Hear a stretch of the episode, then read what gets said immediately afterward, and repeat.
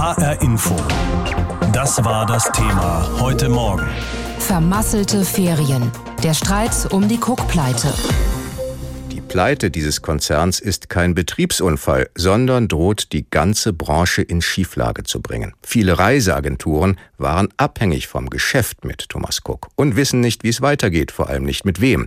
Zwei Wochen nach der Insolvenz werden die Kollateralschäden jetzt sichtbar und im Unternehmen selbst wissen die wenigsten, wie es für sie weitergehen soll. Gabi Beck berichtet aus der deutschen Konzernzentrale in Oberursel. Die Fahnen hängen regennass schlaff von den Stangen vor der Firmenzentrale am Thomas-Cook-Platz in Oberursel. Immerhin, sie hängen noch. Drei an der Zahl für drei Töchter von Thomas Cook England. Thomas Cook, Neckermann Reisen und Condor. Warum auch? Es gibt noch keinen Grund, sie abzuhängen, sagt die Betriebsrätin Marina Schwarz und sie kommt lachend auf mich zu. Sie wirkt sogar etwas entspannt, trotz vorläufiger Insolvenz. Es ist aber so, dass man das Gefühl hat, dass die Mitarbeiter eng zusammenwachsen. Also es ist ein sehr guter Zusammenhalt da. Es gibt natürlich Kollegen, die sehr verzweifelt sind, weil sie einfach Angst haben. Es gibt welche, die sind hoffnungsfroh, die schmieden Pläne. Es könnte nach der massiven Verunsicherung so eine Art Neustart werden. Das wollen die meisten der 2000 Mitarbeiter hier und draußen in den Reisebüros. Der Insolvenzverwalter prüft eine Sanierung und wie Thomas Cook Deutschland von der britischen Konzernmutter getrennt werden kann und überleben könnte. Aber erstmal sind die Gehälter ja gesichert, weil die Bundesagentur für Arbeit praktisch die Nettolöhne zahlt, das sogenannte Insolvenzausfallgeld. Klar, denn Arbeit gibt es trotzdem. Das ist so während der vorläufigen Insolvenzphase gelten die Arbeitsverträge. Das heißt, wir sind am Arbeiten. Buchungen kommen keine rein. Wir dürfen ja in der aktuellen Situation keine Reisen verkaufen, aber es gibt ja ganz, ganz viele Dinge, die weiterlaufen. Also natürlich müssen wir uns in erster Linie darum kümmern, unsere Kunden sicher nach Hause zu bringen. Es gilt also erst einmal, die noch verbliebenen Urlauber nach Hause zu bringen und Geprellte zu beruhigen. So wie zum Beispiel Harald Meinert aus dem Hunsrück am Frankfurter Flughafen vor zwei Wochen. Das heißt, sie können nicht mitfliegen. Wahrscheinlich werden wir uns nach Hause begeben dass man mit einem Kunden, der 3200 Euro investiert hat, so verfährt. 14 Tage waren geplant auf Forteventura an der Costa Calma, ist halt dann nicht gewesen. Thomas Cook hat inzwischen alle Reisen abgesagt und zwar bis zum 31. Oktober. Die mit in die Insolvenz gezogene Schwester Condor hat Glück. Ihrem Antrag auf Staatskredit wird stattgegeben, wohl auch weil Condor einen guten Ruf hat. 380 Millionen Euro fließen also von Bund und Land und damit die Freudentränen bei vielen der 5000 Condor-Mitarbeiter. Die Freude ist natürlich groß. Ich meine, die letzten Tage haben wir alle gebankt, waren aber alle durch die Bank weg echt positiv gewesen, dass wir jetzt so weitermachen können. Man ist am Zittern, ja, Glücksgefühle pur, wirklich. Wenn auch die EU zustimmt und Condor von der britischen Mutter abgekoppelt werden kann, dann könnte Condor also überleben. Kein Wunder, dass auch Thomas Cook Deutschland von einer Unterstützung vom Bund und vom Land Hessen träumt. Allerdings steht hier eine Entscheidung noch aus. Ministerpräsident Bouffier zumindest steht dem wohlgesonnen gegenüber. Wir sind grundsätzlich bereit zu helfen. Das gilt auch in diesem Fall.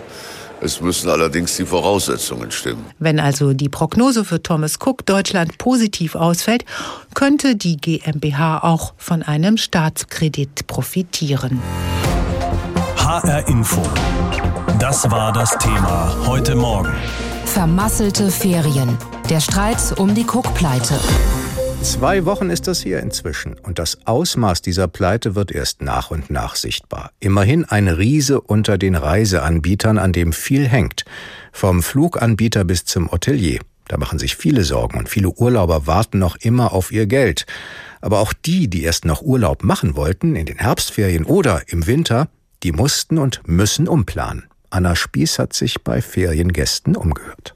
Es sollte ihr erster Pauschalurlaub werden. Sonne, Pool, Hotel und Flug. Familie Wert aus Langgöns wollte in den Herbstferien nach Kreta fliegen. Schon im April haben Dennis und Steffi Wert den Urlaub im Reisebüro gebucht.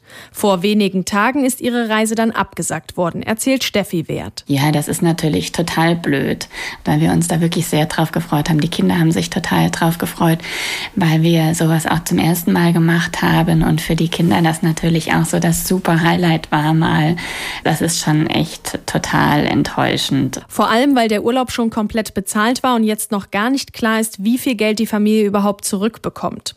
Besonders hart getroffen hat es aber die, die schon im Urlaub waren. Einige standen am Flughafen und kamen nicht zurück, andere mussten ihr Hotel nochmal bezahlen. Wer sich geweigert hat, dem wurde im schlimmsten Fall die Zimmerkarte gesperrt.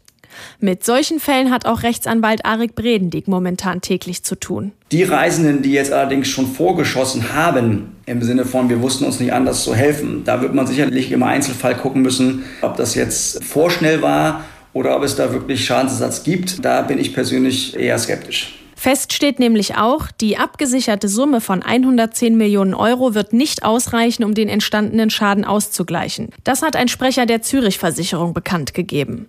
Davon könnte auch Christian Bücheler aus Wetzlar betroffen sein. Er hat bei Bucherreisen für nächsten März einen Thailandurlaub gebucht und schon 1400 Euro angezahlt. Was jetzt aus seiner Reise wird, ob er fliegen kann oder die Anzahlung zurückbekommt, ist völlig offen. Und im Reisebüro selbst können die Leute halt auch nicht wirklich Auskunft geben, weil sich da Tag für Tag auch irgendwie was ändert. Man ist da schon verunsichert jetzt, ja, wie das weitergeht und ja, blöd. Von den betroffenen Reisebüros will niemand etwas sagen. Eine Reisekauffrau erzählt aber im Gespräch, dass auch die Reisevermittler völlig vor den Kopf gestoßen sind und niemand gedacht hätte, dass so ein großer Reiseveranstalter Insolvenz anmeldet. Den betroffenen Kunden könne man kaum helfen, weil man gar nicht mehr auf das Buchungssystem zugreifen kann. Das heißt, gebuchte Reisen für nächstes Jahr können auch nicht storniert werden. Für die Betroffenen heißt es jetzt also abwarten. Familie Wert aus Langgöns hat ihren Versicherungsschein sofort ausgefüllt, erzählt Steffi Wert. Es läuft alles über ein Online-Formular. Man muss alle Kontoauszüge, alle Bescheinigungen da einreichen und muss man das wegschicken. Ja, es gibt wohl auch Service-Hotlines, aber es wird davon abgeraten, da anzurufen, weil die wohl gnadenlos überlastet sind. Für die Herbstferien hat Familie Wert jetzt einen Plan B. So richtig glücklich sind sie mit der Notlösung allerdings nicht. Wir fahren jetzt ganz spontan nach Dänemark äh, und haben dann für ein Haus gebucht. Zwei Wochen nach der Insolvenz von Thomas Cook sieht die Welt keinen Deut rosiger aus. Nicht für die Urlauber, die hier gebucht haben, auch nicht für die gesamte Reisebranche. Professor Thorsten Kirstges lehrt Tourismuswirtschaft an der Universität Wilhelmshaven. Mit ihm habe ich über die wirtschaftlichen Folgen gesprochen. Schauen wir mal auf das, was uns noch erwarten könnte, jenseits von Thomas Cook. Wie viel Prozent der Reisebüros müssen jetzt ebenfalls mit einer Pleite rechnen, weil sie eben abhängig sind von Thomas Cook? Na, ich will da keine negative Prognose an die Wand stellen, aber in der Tat sind äh, neben den Kunden, den Leistungsträgern in den Zielgebieten und natürlich vielen anderen äh, Partnern auch die Reisebüros getroffen.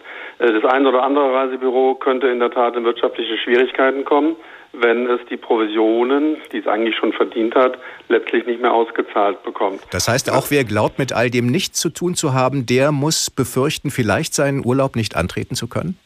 Nein, äh, wenn ein Reisebüro, ein Reisemittler jetzt tatsächlich pleite machen würde als Folge dieser Insolvenz von Thomas Cook und der nicht gezahlten Provision, wäre die Reise des Kunden davon ja völlig unabhängig. Denn das Reisebüro ist ja nicht derjenige, der die Reise veranstaltet.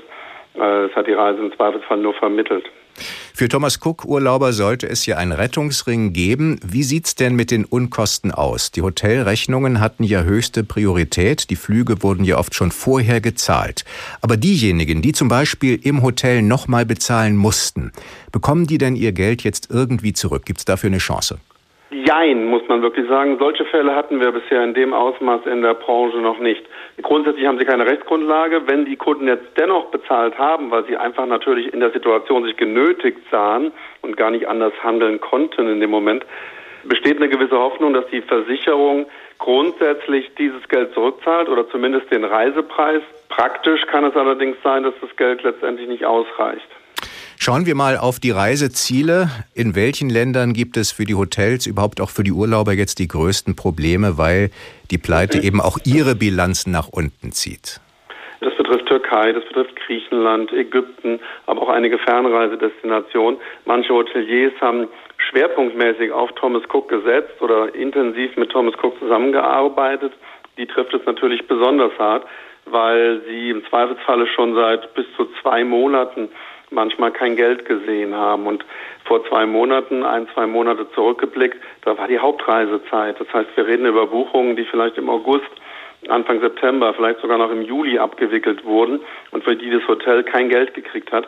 Und da reden wir jetzt schon auch bei den Leistungsträgern in den Zielgebieten von in der Summe einigen dreistelligen Millionenbeträgen. Das heißt, da könnte es dünn werden, aber sprechen wir doch mal über die Absicherungen, die es gibt. Das, was da passiert ist, ist das eben Marktwirtschaft? Damit müssen wir eben alle leben, auch mit den Folgen dieser Pleiten? Also muss man da unterscheiden. Leistungsträger sind äh, nicht irgendwie abgesichert über irgendeine Versicherung oder irgendein Gesetz. Das ist knallharte Marktwirtschaft. Die haben jetzt wirklich schlechten Karten. Der Kunde hingegen, der Endkunde, hat im Grundsatz sehr wohl eine Absicherung, weil das ist ja grundsätzlich eine der großen Stärken der Pauschalreise, nämlich eben der Sicherungsschein. Das Problem, was wir jetzt allerdings haben, ist die enorme Größe dieses Schadens. Das hatte die Branche bisher noch nicht so gesehen und noch nie so gehabt. Und dieser Topf, sage ich mal, dieser Versicherungstopf, der hier von einer Versicherung pro Jahr zu tragen ist, in dem Fall ist es die Zurich-Versicherung, äh, liegt bei maximal 110 Millionen Euro. Und das könnte tatsächlich diesmal eintreten, dass das knapp wird. Das heißt, die Prämien werden dann auch steigen für alle. Bedeutet das, Pauschalreisen werden für uns alle auch viel teurer in der Zukunft? Es ist davon auszugehen, dass die Versicherer jetzt auch ja, skeptisch werden und dass die Prämien äh, für die Insolvenzabsicherung steigen. Wir reden da aber von minimalen Beträgen. Also selbst wenn sich das verdoppelt, reden wir vielleicht, sag mal, eine Hausnummer statt von 4 Euro oder 5 Euro pro Person im Reisepreis, dann vielleicht von 10 oder vielleicht 15 Euro pro Person im Reisepreis. Das macht also, ich sag's mal so salopp, den Kohl nicht fett hier. Also die Preise werden deswegen nicht gewaltig steigen. Der Markt äh, hat einen enormen Druck, es gibt einen enormen Wettbewerbsdruck, enormen Preisdruck, der sich in meinen Augen auch in Zukunft nicht wesentlich reduzieren wird, weil die Fälle werden jetzt einfach neu verteilt. HR Info. Das war das Thema heute Morgen. Vermasselte Ferien. Der Streit um die Cook-Pleite. Zwei Wochen nach dem Insolvenzantrag geht es für die Kunden um Schadensersatz, der für viele nur tröpfelt. Für die Urlaubsländer geht es aber auch um viel. Denn viele Regionen haben fast voll und ganz auf den scheinbar unangreifbaren Reiseriesen gesetzt. Zum Beispiel in Mallorca. In Mallorca war Thomas Cook ein Großanbieter und jetzt ein Problemfall. Von dort berichtet Mark Dugge. Zwei Wochen können reichen, um eine schlimme Nachricht zu verdauen. Aber bei der Thomas Cook-Mitarbeiterin Monique sitzt der Schock immer noch tief. Wir hatten schon geahnt, dass was passieren würde. Es gab Gerüchte. Aber als die Nachricht dann kam, am 23. September um 5 Uhr morgens, da war das schon ein riesiger Schlag. Wir sind hier wie eine Familie, sitzen alle im selben Boot. Aber da sind viele Leute, die ohne ihr Gehalt nicht überleben können. Uns geht's schlecht, sehr schlecht. Die Belgierin hat gerade das Gebäude von Destination Incoming verlassen, so heißt die Filiale von Thomas Cook in Palma de Mallorca. Drinnen herrsche eine geisterhafte Atmosphäre, berichten Mitarbeiter. Schließlich gehen die mehr als 700 Angestellten noch zur Arbeit, obwohl sie ihren Septemberlohn nicht bekommen haben. Sie haben de facto nichts mehr zu tun. Alle warten auf Ansagen des Konkursverwalters, so Mitarbeiterin Vanessa.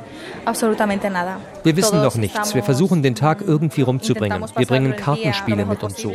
Ein paar paar Leute sitzen auch am Computer und schreiben an Bewerbungsbriefen. Die Nachricht von der Pleite habe die Insel kalt erwischt und für viel Verwirrung gesorgt, so Maria Frontera, Vorsitzende des Hotelverbands von Mallorca. Du bist morgens aufgewacht und hast die Nachricht von der Pleite gehört. Und zur gleichen Zeit sind in den Partnerhotels neue Gäste aus Deutschland eingetroffen. Das war so widersprüchlich. Das größte Versagen von Thomas Cook liegt wahrscheinlich in seiner Informationspolitik. Der Schaden, den Thomas Cook auf den Balearen angerichtet hat, ist gewaltig. Er belaufe sich auf mindestens 150 Millionen Euro, so Jago Negerela, Minister für Tourismus, Wirtschaft und Arbeit auf den Balearen. Seine Regionalregierung hat einige Soforthilfen angekündigt. So sollen lokale Thomas Cook-Mitarbeiter, die keinen Lohn mehr erhalten, bis zu vier Monate lang 500 Euro an Unterstützung bekommen. Und örtliche Firmen, die wegen der Pleite in finanzielle Schieflage geraten sind, Sonderkredite gewährt bekommen. Die Maßnahmen sollen das 300 Millionen Euro Hilfspaket ergänzen, das die spanische Regierung gerade in Aussicht gestellt hat. Die Thomas Cook-Pleite sorgt für geschäftiges Treiben an allen Fronten, auch in dem kleinen Konferenzsaal der Handelskammer in Palma de Mallorca. En cuanto a la administración concursal, es un despacho Dort hören vielleicht 70 Besucher einem Vortragenden zu, wie eine Insolvenz genau vonstatten geht und welche Rechte der Geschädigte hat.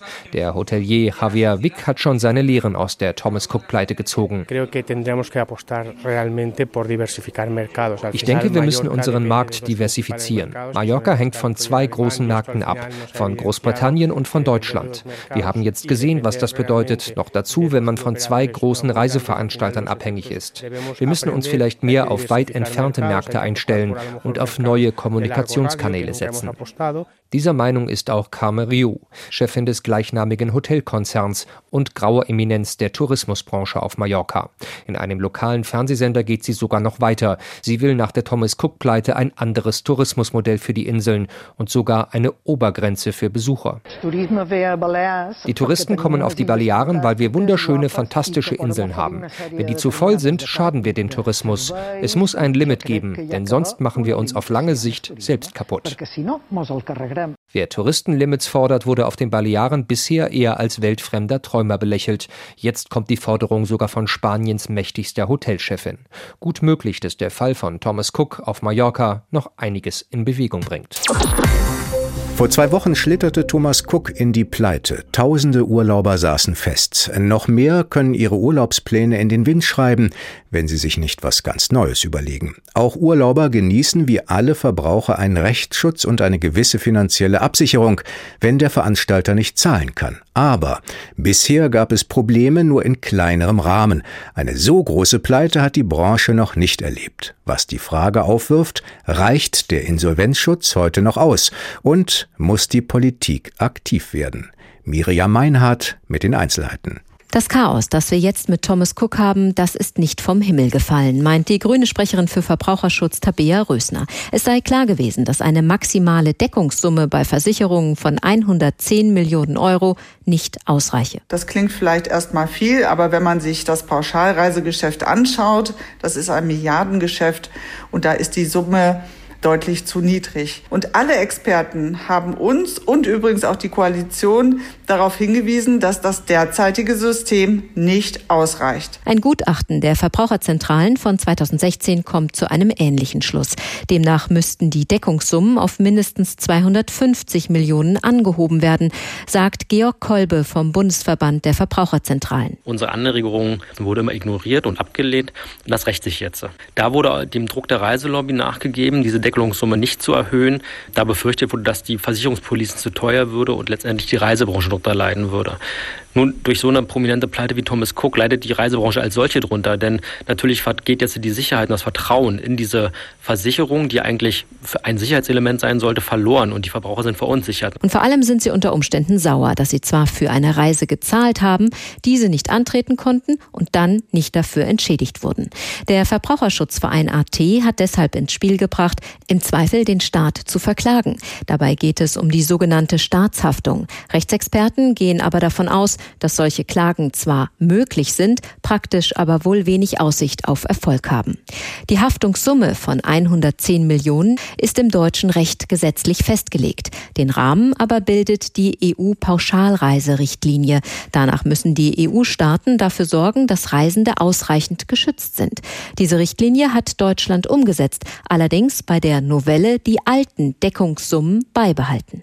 Das Justizministerium erklärte gegenüber dem ARD Hauptstadtstudio, der Bundesregierung sei diese Summe damals als ausreichend erschienen. Zur Begründung heißt es, Zitat, Seit 1994 betrug der höchste durch die Insolvenz eines Reiseveranstalters eingetretene Versicherungsschaden rund 30 Millionen Euro. Bis dahin konnten alle von einer Insolvenz betroffenen Reisenden vollständig entschädigt werden. Allerdings ergänzt das Justizministerium, man arbeite schon länger daran, andere und neue Möglichkeiten für eine funktionierende Insolvenzabsicherung zu suchen. Das bestätigt auch der rechtspolitische Sprecher der SPD-Bundestagsfraktion Johannes Fechner. Es werde derzeit sowohl über die ausreichend hohe Versicherungssumme als auch über die Form der Absicherung diskutiert. Also es sind grundlegende Fragen, ob es einen Fonds bedarf, der dann von der Reisebranche finanziert wird. Dazu hat die Bundesregierung eine Studie Auftrag gegeben, um das näher zu beleuchten. Und wir erwarten dieses Ergebnis noch in diesem Jahr, sodass wir dann gleich im nächsten Jahr daran gehen können, eine gute Lösung für die Pauschaltouristen zu finden. Ob das dann aber den Menschen hilft, die jetzt nicht in den gebuchten und bezahlten Urlaub fahren können, ist fraglich. Dreimal pro Stunde ein Thema.